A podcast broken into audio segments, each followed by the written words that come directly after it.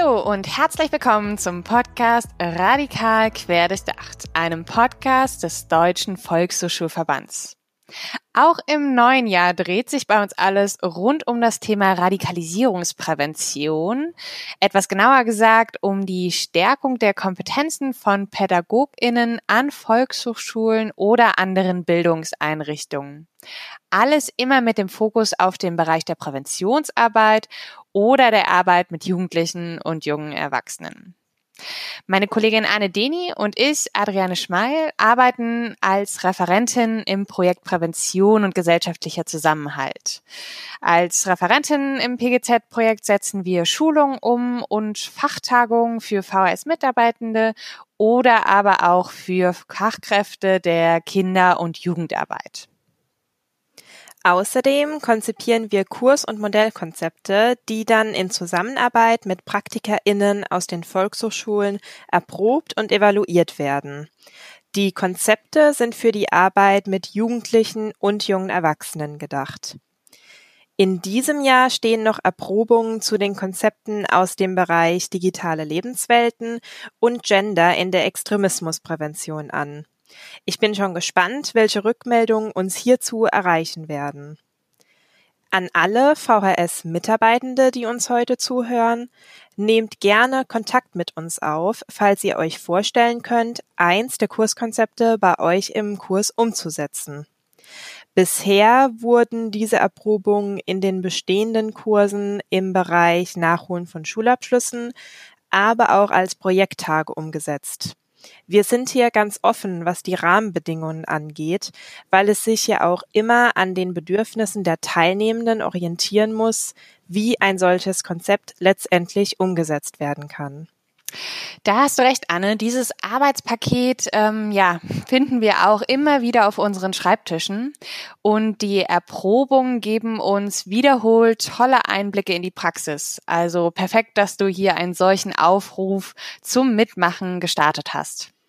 Falls ihr als PädagogInnen tätig seid und Interesse an unseren Konzepten habt, schaut euch einfach auf unserer Homepage um. Den Link zur Homepage findet ihr in den Show Notes. Ende letzten Jahres hat Anne noch ähm, zwei Erfahrungsberichte von VHS-Kursleitenden zur Erprobung des Kurskonzeptes Wer bin ich, was bin ich, wo gehöre ich hin online gestellt. Ich kann euch diese wirklich sehr empfehlen. Ähm, beide geben einen wirklich tollen Einblick in die Erprobungen. Kommen wir jetzt zu unserem Podcast. Auch in 2021 sprechen Adriane und ich abwechselnd mit Kolleginnen und Kollegen der Wissenschaft und Praxis. Kurz zum Inhalt der heutigen Folge. Wir möchten heute mit euch einen Blick auf die Bedeutung von Religion und unterschiedlichen Weltanschauungen werfen. Das heißt, wir beschäftigen uns mit den drei großen Weltreligionen im Allgemeinen und fragen uns, welche Bedeutung Religion für Jugendliche haben kann. Und wir haben tatsächlich noch ein neues Konzept für die Praxis mit dabei. Das Modellkonzept zum Thema antimuslimischer Rassismus ist im letzten Jahr noch fertiggestellt worden. Wir haben das Konzept gemeinsam mit Mira Hazar und Yannick Ben-Hüs erarbeitet. Die beiden sind im Bereich der Sozialwissenschaft und Islamwissenschaft sowie als politische Bildnerinnen tätig. Yannick Ben-Hüs arbeitet außerdem an der VS Hamburg als Kursleitender. Mehr zum Modellkonzept hier am Ende der heutigen ja, Podcast-Folge. Widmen wir uns erst einmal den inhaltlichen Fragen. Glaubst du an die große Liebe? Ist der Mensch einzigartig? Braucht der Mensch eine Religion? Sollte es in Deutschland vielleicht Feiertage für alle Religionen geben? Ist es für dich wichtig, anderen Menschen zu helfen? Anna hat gerade verschiedene Fragen der Methode Positionsbarometer aufgeworfen. Die Methode findet ihr in unterschiedlichen Handreichungen, zum Teil mit ja sehr verschiedenen Namen. In der Handreichung mit dem Titel Den Extremismus entzaubern findet ihr das Barometer gleich zweimal. Einmal trägt es den Titel Ja und Nein und ein weiteres Mal findet ihr das Barometer unter dem Namen Wie wichtig ist mir Religion? Ja, genau. Die Methode ist auch relativ einfach anzuwenden und ermöglicht Kursleitenden einen unkomplizierten Einstieg in die Thematik Religion mit Jugendlichen und jungen Erwachsenen. Fokussiert ihr eure Fragen nicht nur auf religionsbezogene Inhalte, würde ich eher von Weltanschauungen oder auch individuellen Glaubesätzen sprechen. Die Teilnehmenden bekommen zwei Karten ausgeteilt. Einmal mit Ja und einmal mit Nein. Danach werden unterschiedliche Fragen von den TrainerInnen vorgelesen. Die Personen in der Gruppe beantworten die gestellte Frage, indem sie entweder die Ja- oder die Nein-Karte hochheben. So ein Positionsbarometer eignet sich ja vor allem dazu, die Gruppe erst einmal kennenzulernen. Das heißt, welche der Personen oder Gruppenmitglieder haben vielleicht einen sehr großen Worteinteil, existieren Konflikte, Streitthemen oder auch, wie sind die einzelnen und individuellen Haltungen der Gruppenmitglieder. Nach einigen Abstimmungen bietet es sich an, mit den Jugendlichen direkt ins Gespräch zu kommen. Vielleicht ergibt sich die Diskussion auch von selbst. Bestimmt sind auch Teilnehmende dabei, die ihre Entscheidung, die Ja- oder Nein-Karte hochzuhalten, von sich aus gerne begründen möchten. Der Vorteil an dieser Methode ist, dass man sie nicht aufwendig vorbereiten muss. Es geht ums Anhören und Respektieren anderer Meinungen. Bei der Diskussion ist es natürlich wichtig, dass sich die jungen Teilnehmenden über ihre jeweilige Interpretation der gestellten Fragen austauschen. Ich kann etwas vollkommen anderes unter einer Frage verstehen als zum Beispiel meine Mitschülerin oder mein Mitschüler. Da wir jetzt schon über Übungen oder Methoden sprechen, die mit einer Gruppe Jugendlicher und junger Erwachsener durchgeführt werden können, müssen wir auch mal einen Blick darauf werfen, wie es so um die Haltung von Jugendlichen zum Thema Religion steht. Für wie viele Jugendliche ist der Glaube an eine Religion noch relevant? Und würden sie sich als praktizierende Gläubige bezeichnen? Wir beziehen uns immer wieder gerne auf die Shell-Studie. Daher für euch ein kurzer Einblick darin, was die Shell-Studie herausgefunden hat, wie Jugendliche und junge Erwachsene sich zum Thema Religion, Glaube und Kirche positionieren. Laut der Shell-Studie aus dem Jahr 2019 hat der Glaube für katholische und evangelische Jugendliche an Bedeutung verloren. Nur noch für 39 Prozent der katholischen und 24 Prozent der evangelischen Jugendlichen ist der Glaube weiterhin wichtig. Bei muslimischen jungen Menschen sieht es hier ganz anders aus. Junge Muslime und Muslima würden sich öfters als religiös bezeichnen. Hier sind es 73 Prozent, die ihrer Religion eine große Bedeutung zuschreiben. Ja, das hast du richtig angemerkt. Ähnlich verhält es sich auch bei der tatsächlichen Religionsausübung. 60 Prozent der muslimischen, aber nur 18 Prozent der katholischen und 13 Prozent der evangelischen Jugendlichen beten einmal wöchentlich. Hm, bei diesen Zahlen sind ja schon deutliche Unterschiede festzustellen. Ich finde es aber auch interessant, wenn man sich mal die Zahlen anschaut, die die Einstellungen der Jugendlichen zur Institution Kirche betreffen. Insgesamt wird die Institution Kirche von mehr als einem Drittel aller Jugendlichen, also egal ob sie konfessionell gebunden sind oder nicht, als positiv empfunden. 69 Prozent finden es gut, dass es die Kirche als Institution gibt. Können wir vielleicht die Glaubensinhalte der einzelnen Religionen prägnant zusammenfassen? Eine ausführliche Darstellung würde wahrscheinlich den Rahmen des Podcasts ähm, ja etwas sprengen, aber einzelne Hinweise können wir natürlich geben. Vorweg, es gibt nicht die Musliminnen ebenso wenig wie es die Christinnen und die Jüdinnen oder auch die Atheistinnen gibt. Es existieren sowohl Gemeinsamkeiten und Unterschiede zwischen den verschiedenen Religionen, wie es auch unterschiedliche Strömungen innerhalb einer Glaubensrichtung gibt. Große Weltreligionen sind das Judentum, das Christentum, der Islam, der Hinduismus oder der Buddhismus. Außerdem gibt es noch viele ja andere Glaubensgemeinschaften wie den Taoismus in Asien. Wenn wir auf die drei großen monotheistischen Weltreligionen schauen, können wir festhalten, dass sie alle den einen Gott verehren, wobei im Judentum Jahwe und im Islam Allah oder von Allah gesprochen wird. Beziehungsweise es muss ich auch wieder ja etwas revidieren. Aus Ehrfurcht vor Gott sprechen Juden und Jüdinnen seinen Namen nicht aus. Sie nennen ihn unter anderem der Ewige. Das Judentum ist doch auch die älteste Religion. Sie wurde zuerst vor fast 4000 Jahren im heutigen Israel verbreitet. Aus dem Judentum entwickelten sich später das Christentum und der Islam. Noch ein Hinweis zum Davidstern. Er zeigt zwei untrennbar miteinander verflochtene Dreiecke. Sie sind das Zeichen der Jüdinnen und Juden für ihre Verbundenheit mit Gott. Das untere Dreieck steht für den Menschen. Die Ecken des Dreiecks sind Zeichen für die Vergangenheit des Menschen, für die Gegenwart und auch für die Zukunft des Menschen. Schön gesagt. Was vielleicht nicht so bekannt ist, der Davidstern war ja nicht immer das Symbol des Judentums.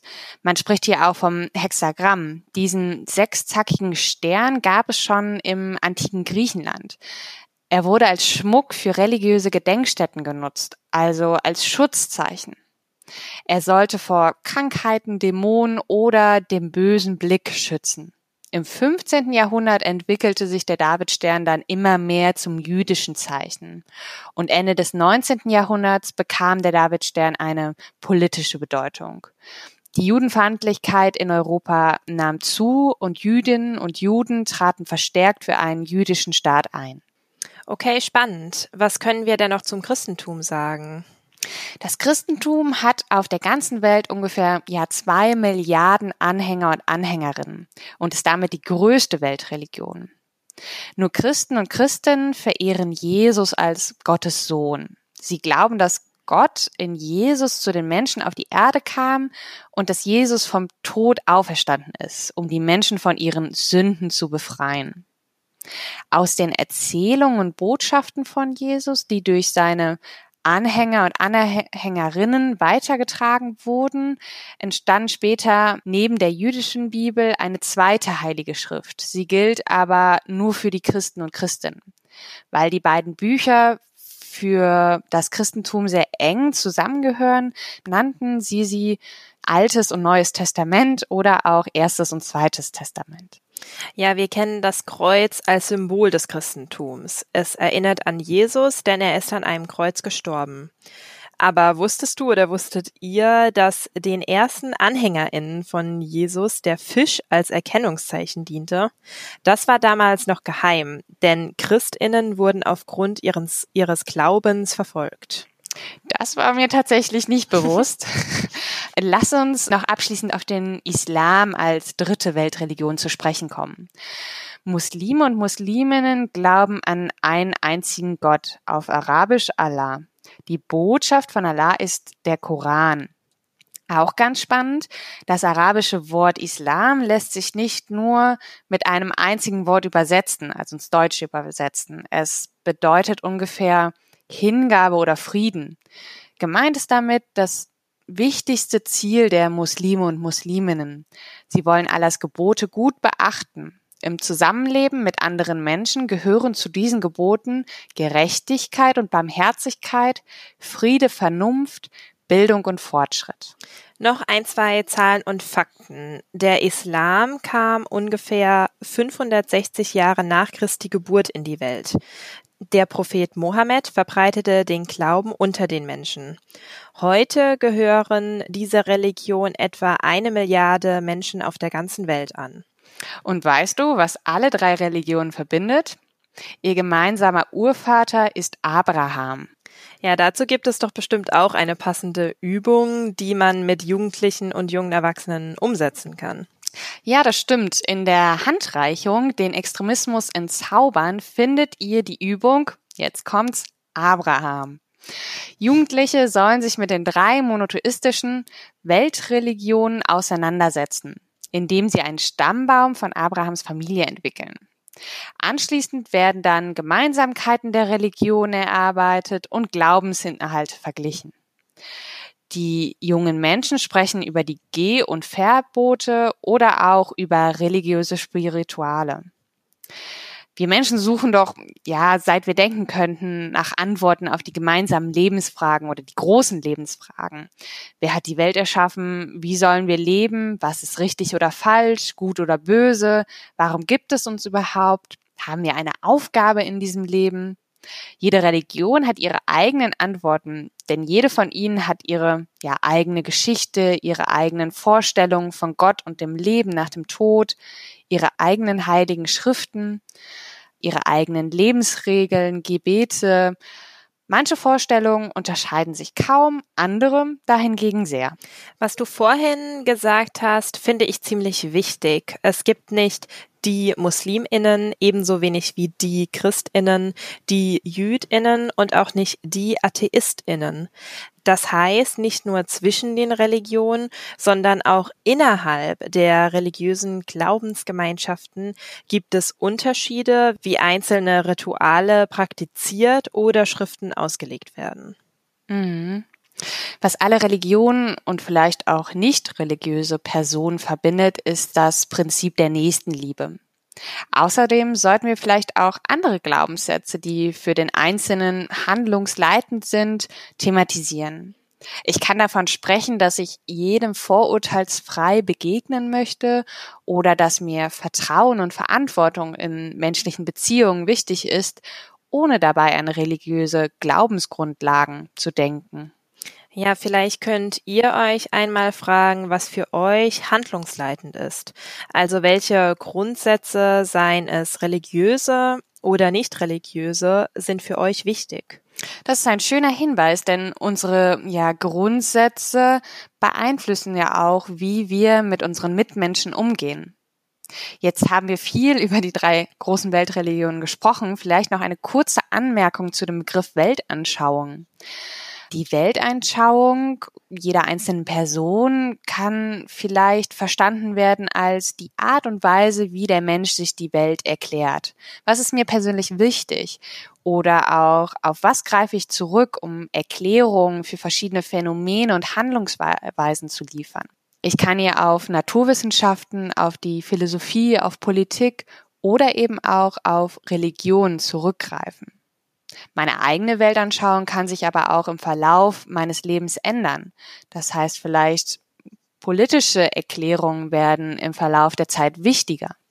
Hierzu können wir euch auch die Arbeitsmaterialien des Projekts Zwischentöne empfehlen. In den Arbeitsmaterialien werden sowohl religiöse als auch nicht religiöse Werte und Traditionen, aber auch Veränderungen, denen Vorstellungen und Praktiken verschiedener Religionen und Weltanschauungen unterliegen, thematisiert. Ganz spannend finde ich zum Beispiel die Materialien zum Thema Umweltschutz. Junge Menschen sollen religiöse und nicht religiöse Motive für den Erhalt der natürlichen Lebensgrundlage erarbeiten. Den Link zur Homepage des Projekts packen wir euch auch in die Show Notes. Jetzt wollten wir auch noch über das Modellkonzept zum Thema antimuslimischer Rassismus quatschen. Vielleicht, Anne, fasst du es einfach nur inhaltlich ganz knapp zusammen. Ja, das Modellkonzept ist als Workshop konzipiert und beschäftigt sich inhaltlich mit antimuslimischen Rassismus, wie der Titel des Modellkonzepts schon verrät also damit, wie er uns im alltäglichen Leben begegnet und wie er sich auf die Lebensrealität von Betroffenen auswirkt. Es wird mit Beispielen aus den Medien gearbeitet um Jugendliche und junge Erwachsenen zur Medienkritik zu befähigen und um stigmatisierende und stereotype Darstellungen von Musliminnen ja dafür zu sensibilisieren. Darüber hinaus zielt das Modellkonzept darauf ab, eine Offenheit dafür zu entwickeln, welche anderen Identitätsanteile Menschen, die von antimuslimischen Rassismus betroffen sind, haben. Auch hier packen wir euch natürlich den Link zum Modellkonzept in die Show Notes. Falls ihr dazu kommt, das Konzept in der Praxis anzuwenden, sind wir natürlich sehr daran interessiert, Rückmeldungen zur ja, Einsetzbarkeit von euch zu erhalten. Lasst uns also wissen, wie ist das Konzept bei den jungen Menschen angekommen? Habt ihr das Gefühl, dass die jungen Menschen sensibilisiert werden für neue Perspektiven? Hoffentlich konntet ihr einiges mitnehmen aus dieser Podcast-Folge zum Thema Religion und Weltanschauung.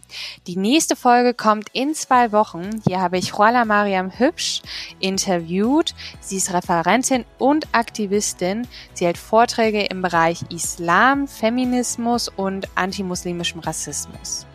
Feedback zur Folge immer gerne an pgz.dvv-vrs.de unter dem Stichwort PGZ Podcast.